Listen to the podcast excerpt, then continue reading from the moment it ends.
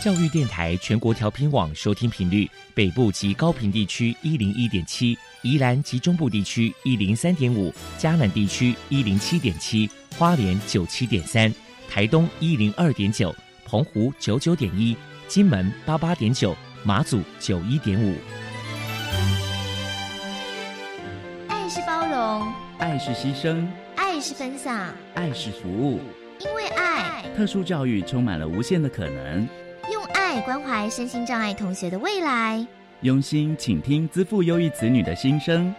欢迎老师、家长、同学们，大家一起加入特别的爱这个大家庭。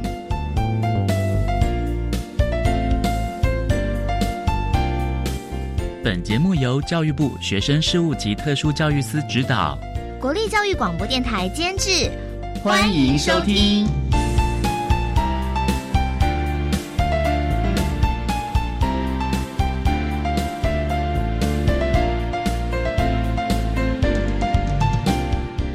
爱，我们在空中相会。欢迎您再度收听《特别的爱》，我是小莹。这个节目在每个星期六和星期天的十六点零五分到十七点播出。今天节目将为您探讨性别平等的议题。首先，在“爱的小百科”的单元里头，波波为您邀请新竹市性别友善行动联盟协会的理事长杨涵如杨理事长为大家介绍新竹市性别友善行动联盟协会的。相关服务，希望提供大家可以做参考。另外，今天的主题专访为你安排的是《爱的随身听》，为您邀请桃园市立内立高级中等学校的。高梦玲老师为大家分享教他保护自己的观念，谈声音障碍学生性别平等教育的教学重点以及防患未然之道，希望提供大家可以做参考。节目最后为您安排的是爱的加油站，为您邀请获得一百一十一年教育部优良特殊教育人员荣耀的桃园市立桃园特殊教育学校的刘志宁主任为大家加油打气了。好，那么开始为您进行今天特别的爱第一部分，由波波为大家安排超级发电机单元。超级发电机，亲爱的家长朋友，您知道有哪些地方可以整合孩子该享有的权利与资源吗？无论你在哪里，快到发电机的保护网里。特殊教育往往相连，紧紧照顾你，一同关心身心障碍孩子的成长。Hello，大家好，我是 Bobo。今天的超级发电机，我们特别邀请到新竹市性别友善行动联盟协会的理事长杨涵如小姐，来跟大家介绍一下协会推广性别平等教育的相关服务。首先，先请您来跟大家介绍一下新竹市性别友善行动联盟协会成立的背景跟目的是什么呢？当初这个协会成立是从当时的公投，就是关于婚姻平权还有性平教育的部分。那时候我们大家就是一群街头的志工，那我们就是在街头上面，一方面是在宣导公投，然后一方面是在跟社会大众对话。所以我们就会有很多在夜市啊、路边啊、车站啊，实际面对民众，然后去解说这一块的部分。那那时候就发现，其实对于性平教育。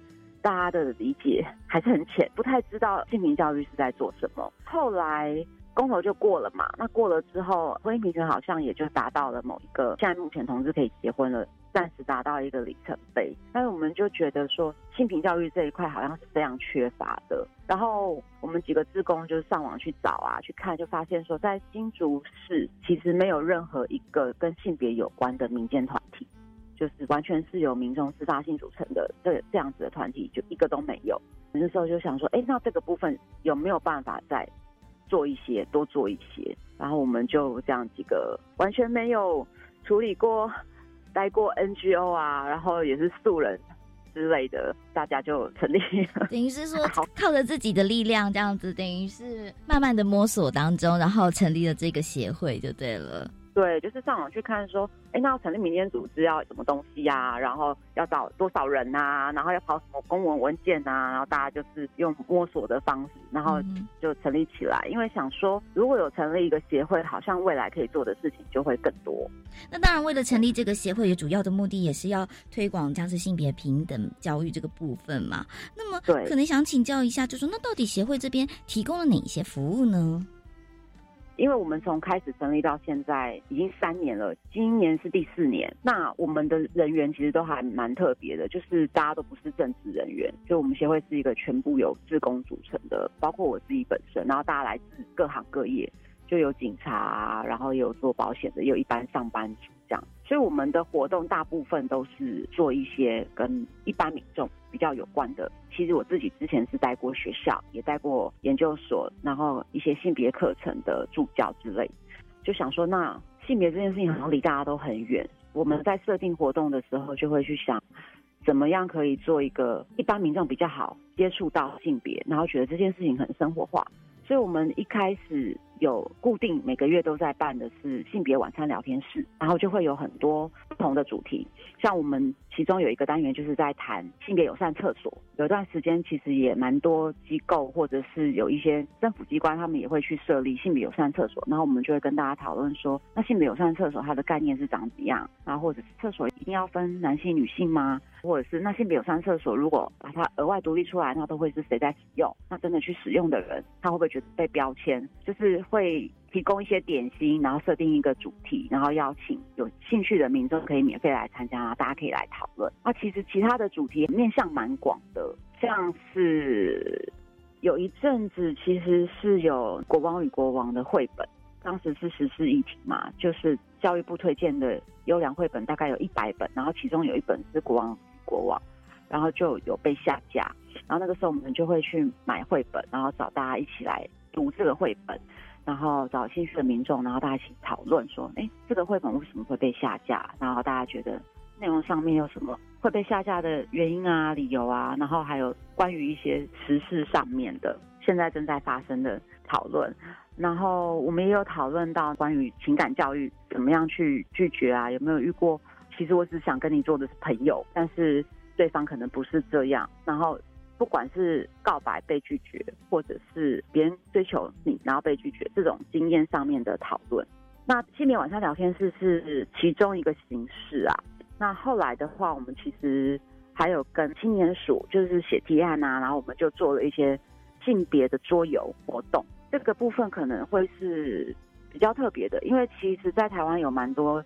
相关的一些性别机构都会发展跟性别有关的一些本土的台湾的桌游，然后我们就会去学这个桌游，去受训，然后去开立这样子的桌游课。譬如说《怪兽解体公司》这一款桌游就是在讲数位性暴力，然后我们自己去学了以后，也才发现哦，现在数位性暴力的面向其实非常广，层次也非常的多，然后在网络上面跟性别有关的这种暴力形式就非常非常多元，然后有些东西我们可能自己原本都不是很清楚。嗯哼，就例如说，可能是在留言骂人啊，或者是文章上面有一些歧视的那种语言，对不对？这是其中一块，还有包含肉搜。然后也有包含，对，然后还有一些厌女言言论的歧视，这是比较普遍的。然后还有包含像是强迫出轨，就是说有一些公众人物，他们可能是直播主，像之前就有发生那个黄氏兄弟啊，就是被发现交友软体里面，他可能是同志嘛，然后他就被别人公开出轨，但不是他自己说出来的，甚至他的家人也是这个时候才知道，其实强迫出轨也是一个。还蛮大的议题，就是不是我主动告知，可是这是我自己的，算是各自吧，就是算是我自己的私密的讯息。我有没有想要让大众知道？有些人知道，他就会把它公开出来。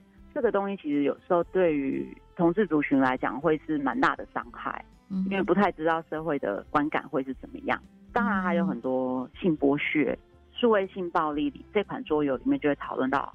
很多这一类的，还有共用账号，男女朋友共用账号，结果他拿这个账号去做了一些别的事情，还有包括私密影像外流或者偷拍外流这一类，都是属于数位性暴力的部分。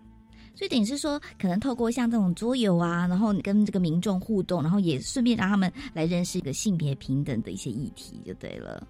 对，那桌游的部分就看是哪一些桌游，像怪兽解体公司讲的就会是数位性暴力。请理事长来谈一谈协会在未来有哪些新规划呢？今年我们会首度跟社会处合作。那新竹市政府的社会处，其实在于同婚过后之后，那他们会有一部分是想要推动多元性别相关的。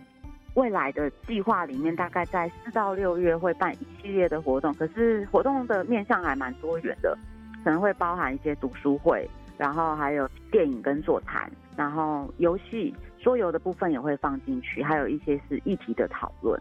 所以这边就是可能未来的话，如果大家想要知道这个更详细的活动内容，就是上粉砖上面去浏览相关的讯息。对，都会公布在粉砖，然后 IG 啊，还有 BBS 上面也都会有活动的宣传。因为是跟多元性别有关，所以它本来的受众就比较少，主要就是会也希望说一般民众可以一起来参与，或者是一起来看看。因为像我们。未来的活动里面有一块，其实就是会谈老那老年这件事情，因为现在少子化，很多人不一定会结婚生小孩嘛。那同志大概会是其中一块，因为跟社会户合作的是多元性别，所以其中一定会谈到同志。同志大概是比较少会有几率会有小孩的一群，还是有，但是几率上可能会比较低。所以在老年规划上面，就会有一些可能不同于别人的思维。那我们也会从法律的角度去谈财产啊、遗产的规划，然后也会介绍日本就会有一个专门否同志的长照机构。可是像这一块东西，它也不是只有否同志，就是关于有小孩或没有结婚的老人，或者是一个人的老后，这些问题可能都会面临到。甚至我也知道，像有一些朋友，他们老年不一定有婚姻生活，或者是他们的另一半是过世的，可是他们是一群好朋友。那他们一群好朋友，他们有没有办法互相彼此照顾，或者是住在一起？那彼此怎么样帮对方可以做一些生活上的打理，然后医疗同意权啊，或者是财产上面，在未来的活动里面就会有一块，可能就会是专门来讨论这些东西。非常谢谢新竹市性别友善行动联盟协会的理事长杨涵如小姐接受我们的访问。现在我们就把节目现场交还给主持人小莹。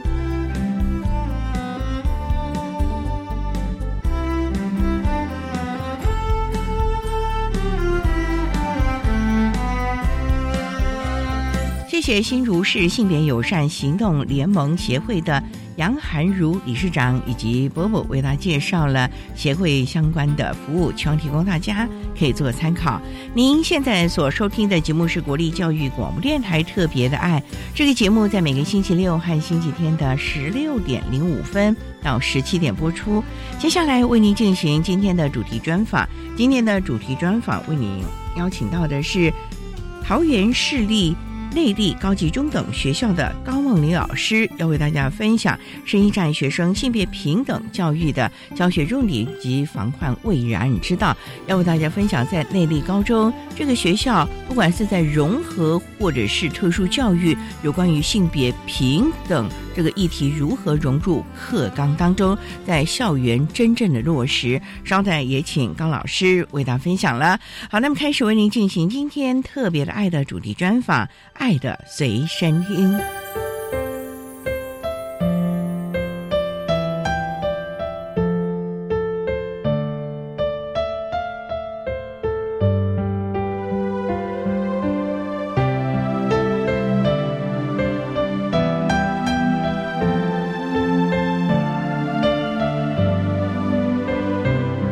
爱的随身听。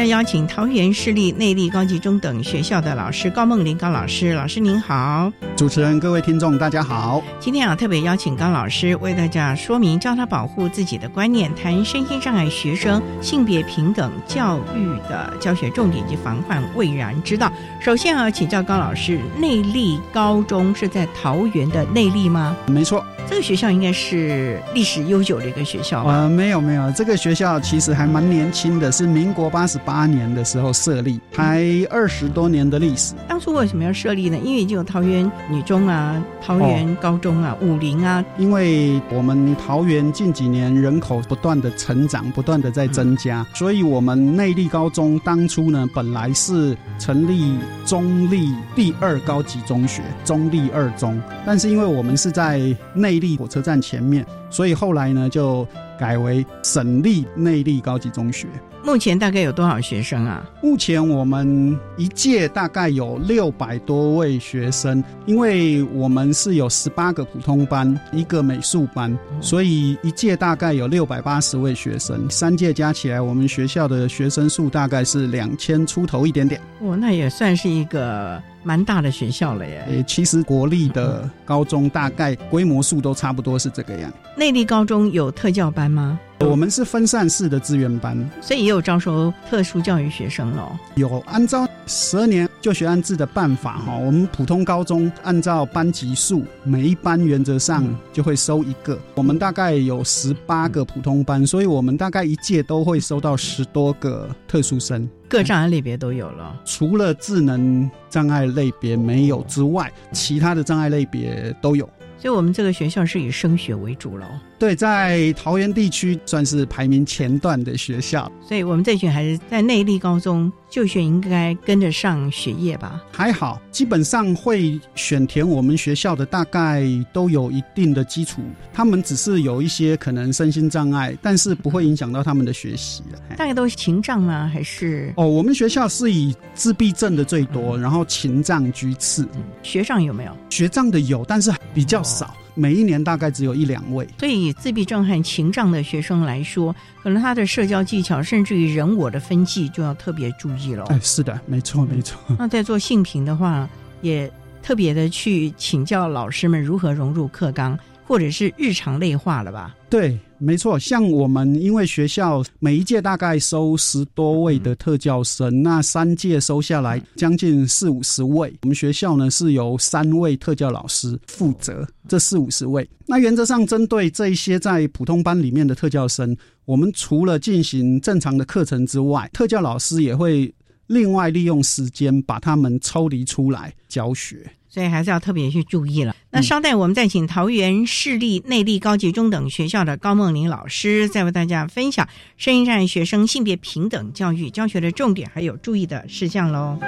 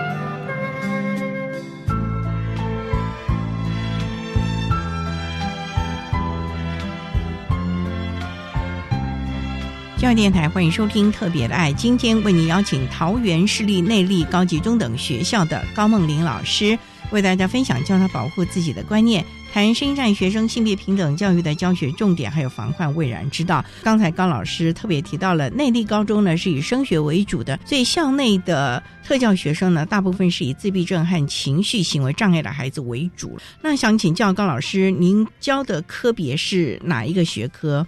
哦，我任教的是公民与社会科，这科的性平非常的重要了啊、呃，没错。其实我们这个科目里面有很多有关于性别平等的一些议题，所以基本上我们来讲一些性平的议题，这个是非常适当。现在我们在一零八课纲其实都有课纲领域，甚至于特教的这个领域要怎么样的来融入，尤其在性平这个部分，各门课包括了连数学啊都有性平的议题融入。那想请教，像在公民这个部分，您要怎么样让孩子知道什么是性骚扰、性侵害？等等的专有名词呢？这要怎么样大咧咧的在你的公民课程当中说出来呢？有关于性平教育哦，是这几年非常值得注意跟注重。像在我们公民科的教材里面，针对不管是性骚扰、性侵害、性霸凌等等，我们其实在课程中都有做介绍跟说明。那我在这边呢，简单的再把什么叫做性骚扰、性侵害。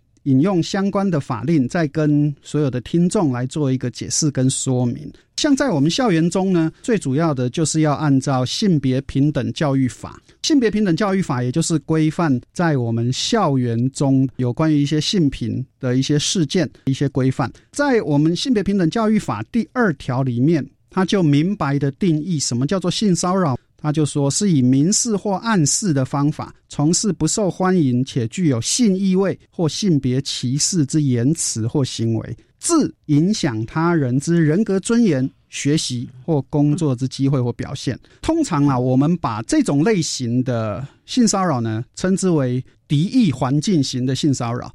那另外一个类型的性骚扰就是条件交换型的。那什么叫做条件交换型的性骚扰呢？那就是以性或性别有关之行为，作为自己或他人获得、丧失、减损其学习或工作有关权益之条件者，这个叫做条件交换型。所以讲到性平事件，最重要的有所谓的性平三法。那我们规范在校园里面的就是性别平等教育法。那如果规范在职场的呢？那这个就叫做性别平等工作法。那如果是一般环境的，就叫做性骚扰防治法。大致上呢，有关于性骚扰，大致上都会这样子做分类，就是敌意环境型跟条件交换型这两种类型。嗯，所以还是要让同学们了解，尤其在学校的教育阶段，所谓的性平是非常重要的一个个人认知，甚至于大家都必须遵守的一个议题喽。呃，没错没错，尤其是像高中这个阶段的孩子哦，他们正对爱情有一些憧憬跟幻想，在交友阶段很容易有这些性平的事件发生，所以这个是我们上课都常常跟学生要耳提面命的。平常呢，会不会特别的注意一下孩子们的这个互动啊，或者是出了校门，甚至在教室里的行为呢？当然，当然，因为大家知道哈，大家都年轻过，在高中这个阶段哈，正是情窦初开，然后交友的时期，所以其实我们常常在校园的幽暗的角落，常常就会发觉同学们会做一些过分亲密的一些举止跟行为。市长发现了，也都是会好言的规劝啦。所以呢，我们在讲所谓的性别平等这个部分呢，真的是在日常生活当中啊，我们不能说导正，而是要提醒孩子们啊，要在适当的这个行为之下呢，也了解到交往的这个问题了啊。好，那稍待我们再请桃园市立内力高级中等学校的高梦丽老师，再为大家来谈谈如何在内地高中这个以升学为导向的学校呢，教导孩子们性平的相关议题喽。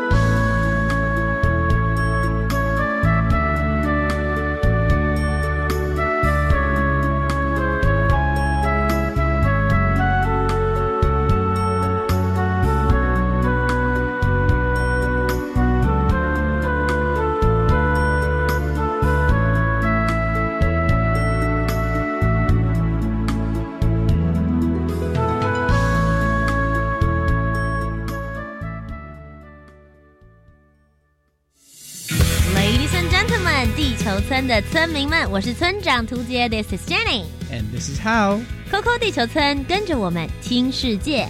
Knock knock. Say hi to the world.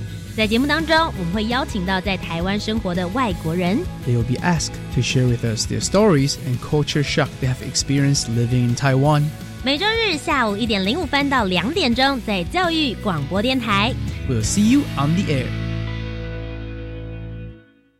我觉得到海外游学最怕消费纠纷，或是在国外发生紧急危难时求助无门。不必担心，最新发布的海外旅游学习定型化契约，应记载及不得记载事项都有详细规范。我们现在来看看海外旅游学习定型化契约范本对消费者权益提供哪些保障。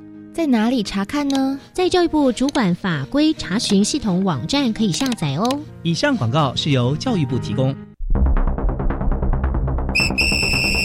大家好，我是皇帝大肠癌指挥官。大肠癌要检查，你敢做过咧？五十岁到七十四岁的朋友，咱的政府两年补助一摆检查哦。未做的朋友，就要赶紧去做。假使讲这个做了的报告若是有问题，就要赶紧去肝胆胃肠科，给医生搁做详细的检查。较早发现，就会当较早治疗。国民健康署关心你。以上广告由卫生福利部国民健康署提供。管那么的水，罗嘎西木啊！大家好，我们是欧开合唱团。您现在收听的是教育电台。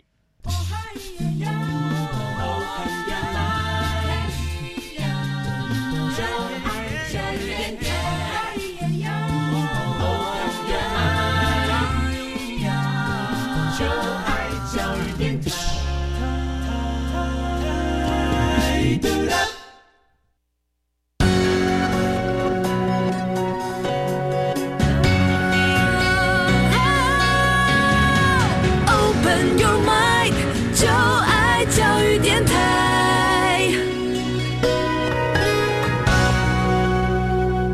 育电台欢迎收听《特别的爱》这个节目，是在每个星期六和星期天的十六点零五分到十七点播出。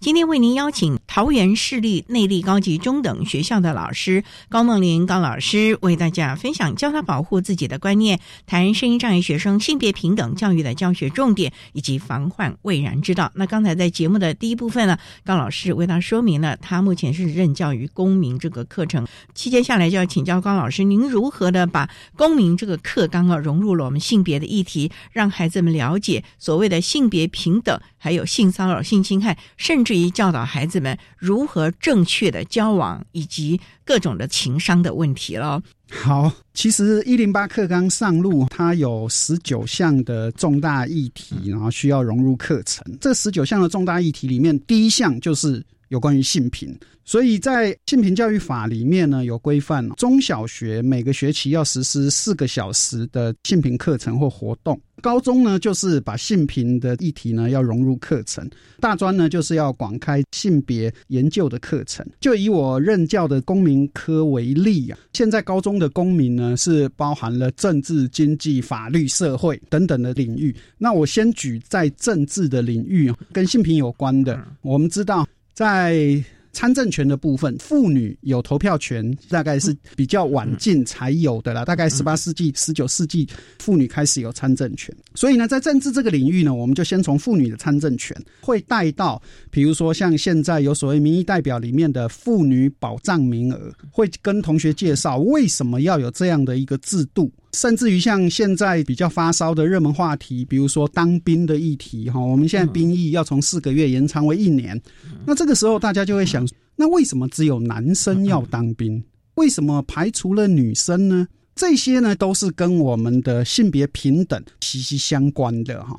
这个是在政治的领域啊，那在经济的领域呢？高中的公民课程里面有讲到一个专有的名词，叫做“玻璃天花板”。什么叫做玻璃天花板呢？也就是说，你的职位升迁到一定的职位之后，你没办法再往上突破。你看得到，但是你没办法达到，这个就是所谓的玻璃天花板。在这个玻璃天花板里面，针对女性，往往这种现象会特别特别的明显。另外，我们知道，我们一般求学完毕之后要进入职场，进入职场的起薪，过去啊，起薪男女的有差别，女生的起薪往往会比男生呢大概少个两千块。这个是在过去哦，甚至于在过去求职的时候，他都会有一些限女性或限男性。现在呢，在就业服务法里面。都有做一些相关的规范，就是说不能因为性别做一些设限，除非你那个行业是特殊，要限于某一种性别才能从事的。比如说你是卖女性内衣的，那你当然是要征求女性的模特，这一种行业就可以有性别的限制。否则我们一般是不能，比如说一个洗碗工，你就不能够限男性或女性。这个在就业服务法都有规范，这个是在经济的层面。那另外呢？在有关于社会的议题，我们还有一个专有名词叫做优惠性的差别待遇。这个呢，也是基于宪法的平等原则而来的。什么叫做优惠性差别待遇呢？也就是针对一些弱势，我们会给他一些特别的保障。那你说这个合不合理呢？比如说啦，我们的原住民学生或者是身心障碍的学生，考试的时候会有加分。或者是把它录取标准降低，这个就叫做优惠性的差别待遇。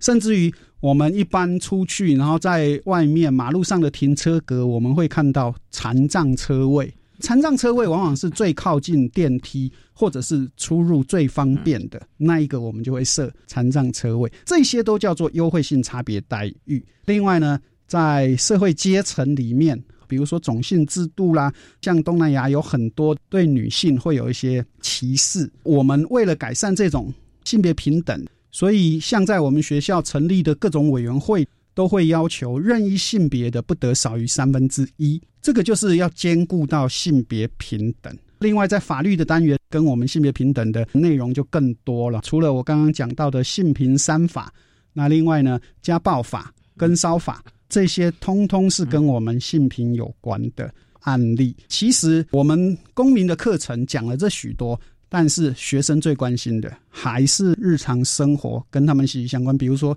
校规里面学校规范的制服，制服跟性平有什么关系呢？因为我以前在学校有当过学务主任，学生对制服是非常在意的。有些学生呢，比如说我们学校有些女生，她就是不喜欢穿裙子。可是我们过去学校的服装规范，女生的标准的穿着就是要穿裙子是领结，那男生就是裤子领带。那后来呢，我们修正了这个服装仪容的一些规范，现在呢，女生她一样可以穿裤子系领带，男生呢，你如果要穿裙子系领结。也是可以，但是要有相当的勇气。这些都是在服装规范里面，我们都允许，也不会因为你的服装，然后给你做任何的处分。那我想，这个就是跟性平有关，而学生呢，他们最在意的一些日常生活的一些案例。那我们透过这些，在潜移默化之中，跟学生呢讲一些性平的观念，非常开明的这个做法了。因为我自己就记得，我们以前念书的时候，大冷天的，女生都还得穿着裙子。对，而且像我们这种个性比较大咧咧的，就觉得穿裙子是很不方便的。可是。碍于校规，我们就必须。我觉得现在这是真的一个比较开明的做法了啊！希望大家可以做个参考呢。稍待呢，我们再请桃园市立内力高中的高梦玲老师，再为大家分享他如何将公民课程带入了我们所谓性平的议题喽。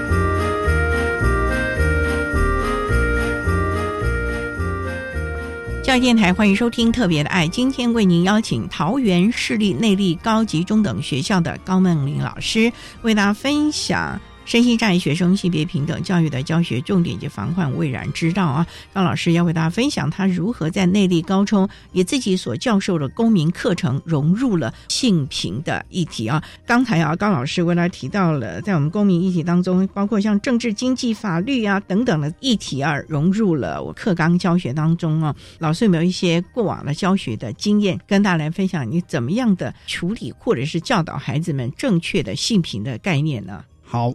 因为我在内力高中任教也二十多年了，过去也曾经担任过学务主任，在学务主任的任内呢，也处理过几起学生的性平的一些案件。那我现在呢，就跟各位分享处理过的一个实际的一个案例。她就是我们学校很单纯的一个女生，但是呢，家长就打电话来说，这个女生好几天都没有回家了。可是这个女生呢，她还是每天按时的来学校上课。我们接受到家长这样的一个意见，我们就把这个女生找来，就说：“哎，家长说你都没有回家。”哎，后来我们知道这个女生呢，是因为她外面交了一个朋友，所以后来呢就住在那个朋友那里，他也就没有回家。可是每天还是按时来上课。那这个案例比较特殊的是，他交的这个朋友是一个同性的对象，所以后来家长非常难以谅解，希望学校呢能够跟这个学生劝导，让他能够返家。后来呢，我们也找了这个学生来晤谈。我们现在也知道有所谓的多元成家了。那有的时候你在高中呢，会对同性。产生一些比较特别的一些情愫，这个不见得真的你的现象是这个样子。所以后来我们也实际上找了这个学生，跟他开导了很多，就说我们不是不允许你交往，尤其我们学校，你只要正常到校上课，基本上我们学校也不会认校规来处分你。但是你这件事情，你还是要回去跟家长做一个好好的沟通。在这个时代，都已经有所谓的多元成家了。你只要回去跟你家长好好沟通，不见得你家长不接纳你。后来呢，这个学生也就听从了我们学校的建议，回去也跟家长做了好好的沟通。结果嘞，当然家长还是难以接受啦，还是希望我们学校能够出面处理。对，是的，是的。这个是我印象比较深的一个案件。那另外，在交友的过程中，高中生嘛，毕竟他们情窦初开的一个时期。以前我在主任的任内也曾经处理过，因为我们学校有一个游泳池，只要是非上学的时段，都会开放给社区民众游泳，就是让社区民众来使用。那有一次放学了，大概八点多吧，我突然接到我们教官室打电话给我，教官就说：“主任。”有游泳的民众哈，在游泳池的淋浴间看到有所谓的四角兽，可能是我们学校的学生。教官呢就到实际的现场看了，发觉是我们学校的学生，就是男女共用一间淋浴间。八点多了，那我还是得回学校去处理。后来我们就通知了双方的家长。那其实双方的家长他们也都知道，他们是男女朋友在交往，开明的家长啊。对。其实家长并不反对，但是我就跟他们讲，毕竟我们学校是公众场合，好，你在公众场合做出这种逾矩的行为，可能还是有欠妥当啦。虽然你们家长都同意他们双方交往，但是还是要注意场合的问题。当然，我们还是按照校规有做一些处置啦。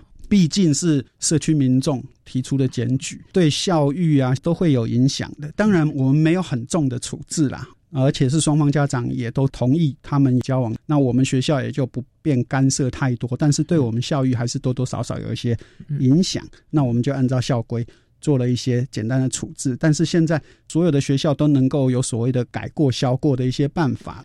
那这个是我在学务主任任内哈处理过两个比较实际跟学生交友啊的一些案例，跟各位分享。感觉家长还算是开明的啊。对，其实现在。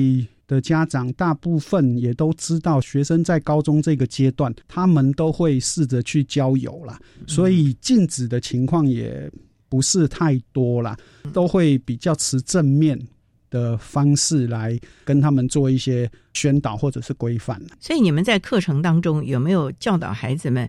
比较好的交友规范了呢，例如说适当的场合啊，适当的行为啊，不逾矩啊，避免到时候还有一些后续的麻烦呢，要处理了嘞。当然有啦，因为今天我们讲到最主要是特教生嘛，身心障碍的，像我们学校因为自闭症的学生比较多，自闭症他往往沉浸在自己的那种情境里面，比如说他追求某一个。同学，他就会每一节下课到他的教室外，在那边一直等，一直等。这个时候就会对他所追求那个对象心里产生很大的压力。那个时候，有时候也跑来找我们老师，想说他每节下课就在那边出现，造成我很大的压力。我连去上厕所我都不敢去，那因为他都可能会跟着我。那像这种你们怎么办？这种我们就只好把那一个学生。找来谈一谈呐，说交友的方式有很多，你这种紧迫盯人会给对方压力。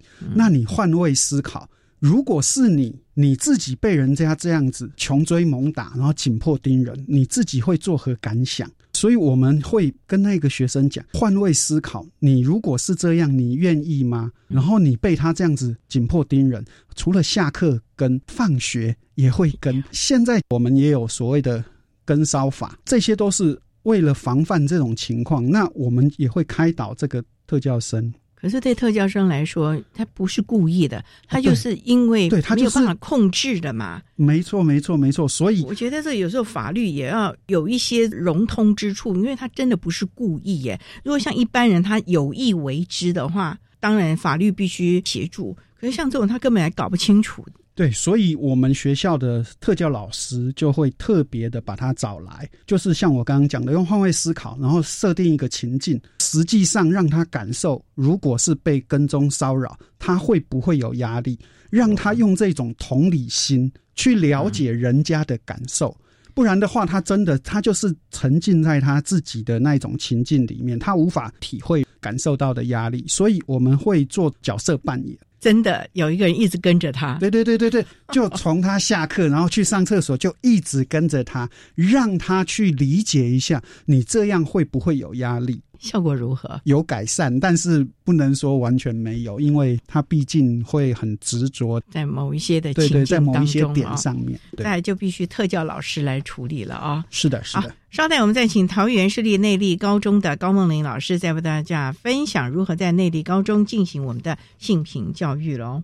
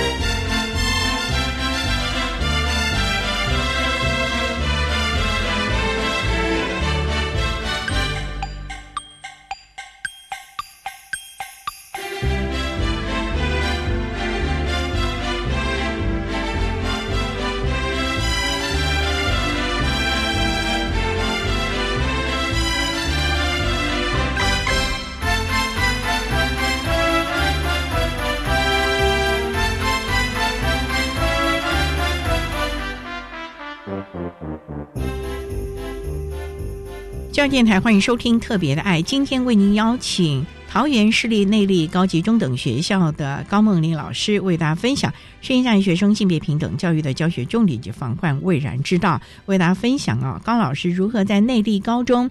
以公民课这个学科啊，挹注我们的性平议题。不过，高老师，我们也知道您曾经担任过学务主任了。我们内地高中有一些自闭症或者是情障的孩子，虽然之前你也提过了很多，可是这群孩子毕竟是在普通班融合的。在这个部分，内地高中有没有一些相关的经验可以跟大家分享呢？好，我们知道现在这个社会啊，可能是大家的压力都很大，所以特殊生呢也越来越多。像我们虽然是普通高中，但是近几年来收到的特殊生呢日渐增加的一个趋势。那我们学校呢，最主要是以自闭症跟情绪障碍的特殊生为主。在自闭症的小孩啊，常常会沉浸在自己的情境之中，跟他沟通的时候会比较困难啊。那另外呢，在关于性平哦，我还是可以跟各位来分享。虽然这些特殊生呢，他的情况比较特殊哈，但是有的时候我们老师哦，针对特殊生哦，过度的关心，反而会造成他们。很大的一个压力。之所以会把这些特殊生融入在我们普通班哦，也就是希望将来出社会，他就是必须要融入社会。所以我们不希望用比较特殊的眼光来看他们。可是有些老师针对这些特殊生就会过度的关心，反而造成他们很大的压力。那我在这边呢，可以再分享一个实际的性平的一个案例。我先声明，不是在我们学校发生。这个案例呢，是一个年轻的一个老师过度关心班上的一个女学生，可能就是过度关心。那女学生看到这个年轻的男老师哦，就产生了爱慕之心。当然，两个人呢，就透过赖会有一些私密的对话。这个性平案件之所以发生，就是因为这个男老师哦，在学校是因为用了学校的公用的电脑，用公用电脑呢，跟这个学生有一些赖的对话。可是用完了之后，这个男老师啊，在学校的公用电脑，他忘记把登入赖的那一个账号给登出，所以后来下一个使用的老师呢，正在使用这个公用电脑的时候，诶，突然赖的对话框跳出来。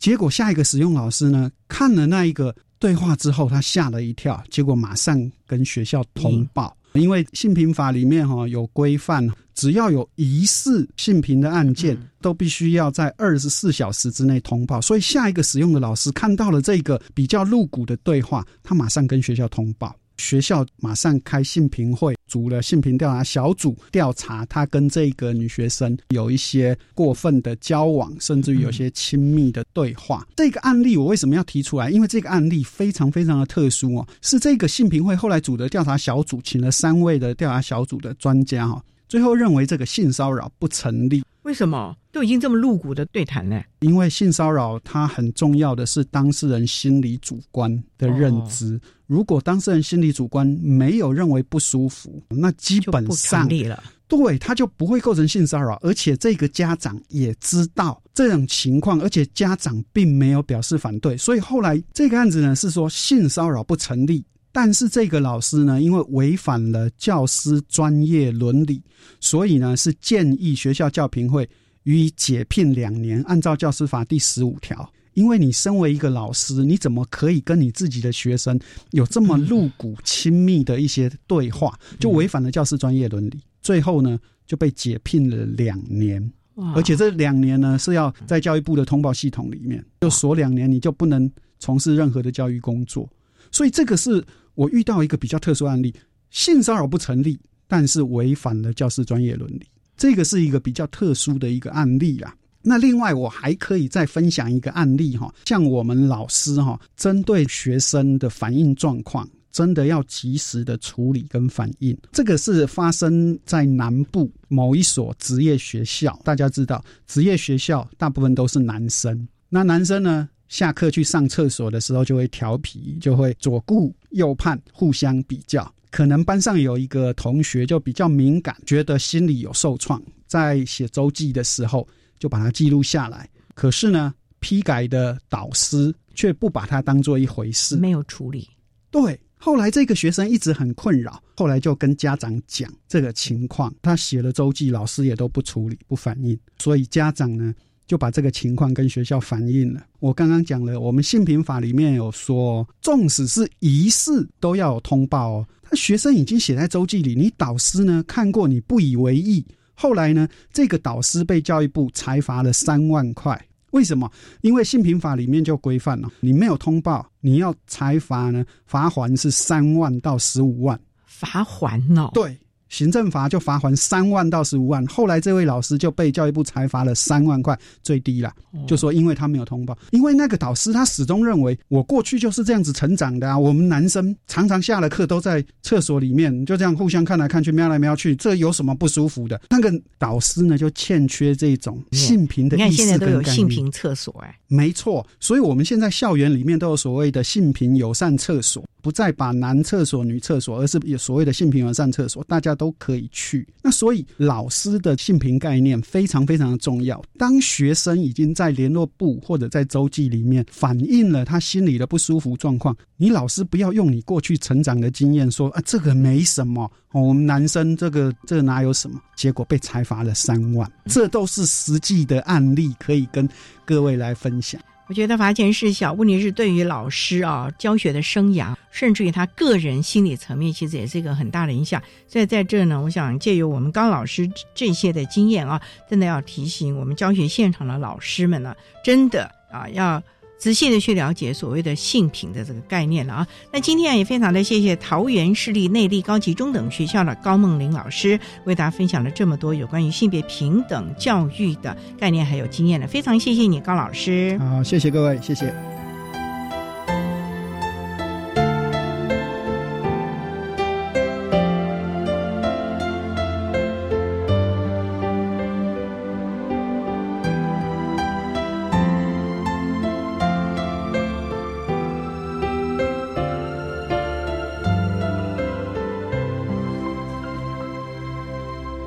谢桃园市立内地高级中等学校的高梦玲老师为大家分享了内地高中在性别平等教育方面实施的各项的议题，提供大家可以做参考了。您现在所收听的节目是国立教育广播电台特别的爱节目，最后为你安排的是爱的加油站，为您邀请获得一百一十一年教育部优良特殊教育人员荣耀的。桃园市立桃园特殊教育学校的刘芷宁主任为大家加油打气喽！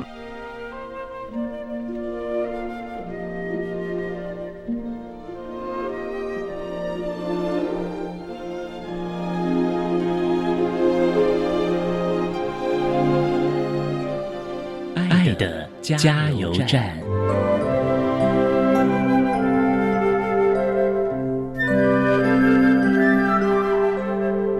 各位听众，大家好，我是一百一十一年教育部优良特殊教育人员，目前任教于桃园市立桃园特殊教育学校的刘子宁老师。针对在家教育学生学习及辅导支持服务，有几点建议：一、良好的家庭支持与亲师互动，对于减轻在家教育学生主要照顾者的压力，会有很大的帮助。目前社会对于身心障碍者所提供的支持服务与资源日益完备，建议家长们可多尝试带着孩子走入社区与社群中，借由类似的团体或是社服单位获得相关建议与经验分享，以共同解决问题。二、对于孩子整体所需的教育、医疗、附件、安置照顾及所需的相关资源部分，建议家长要适度且提早的向外界寻求协助，让。特殊教育、社服或医疗及其他相关专业团队的服务都能尽早进到家中，协助孩子及家长及早规划一个长期及完善的生涯规划方案，以利孩子后续的生涯转衔服务得以顺利衔接。三、就行政与教育层面来说，面对重度障碍孩子及家庭多面向的需求，如何有效地将教育、医疗、附件、社会福利等不同层面的支持系统与资源进行整合？透过密切合作的方式带进家中，给予最适切的支持与协助，应是目前特教行政与专业团队最重要的目标。四，最后也是最重要的，请各位在第一线努力的家长及特教工作伙伴们，在照顾孩子的同时，请不要忘了好好的照顾自己。唯有把自己照顾好，我们才能为了孩子们做得更多，陪他们走得更远。一起加油！谢谢。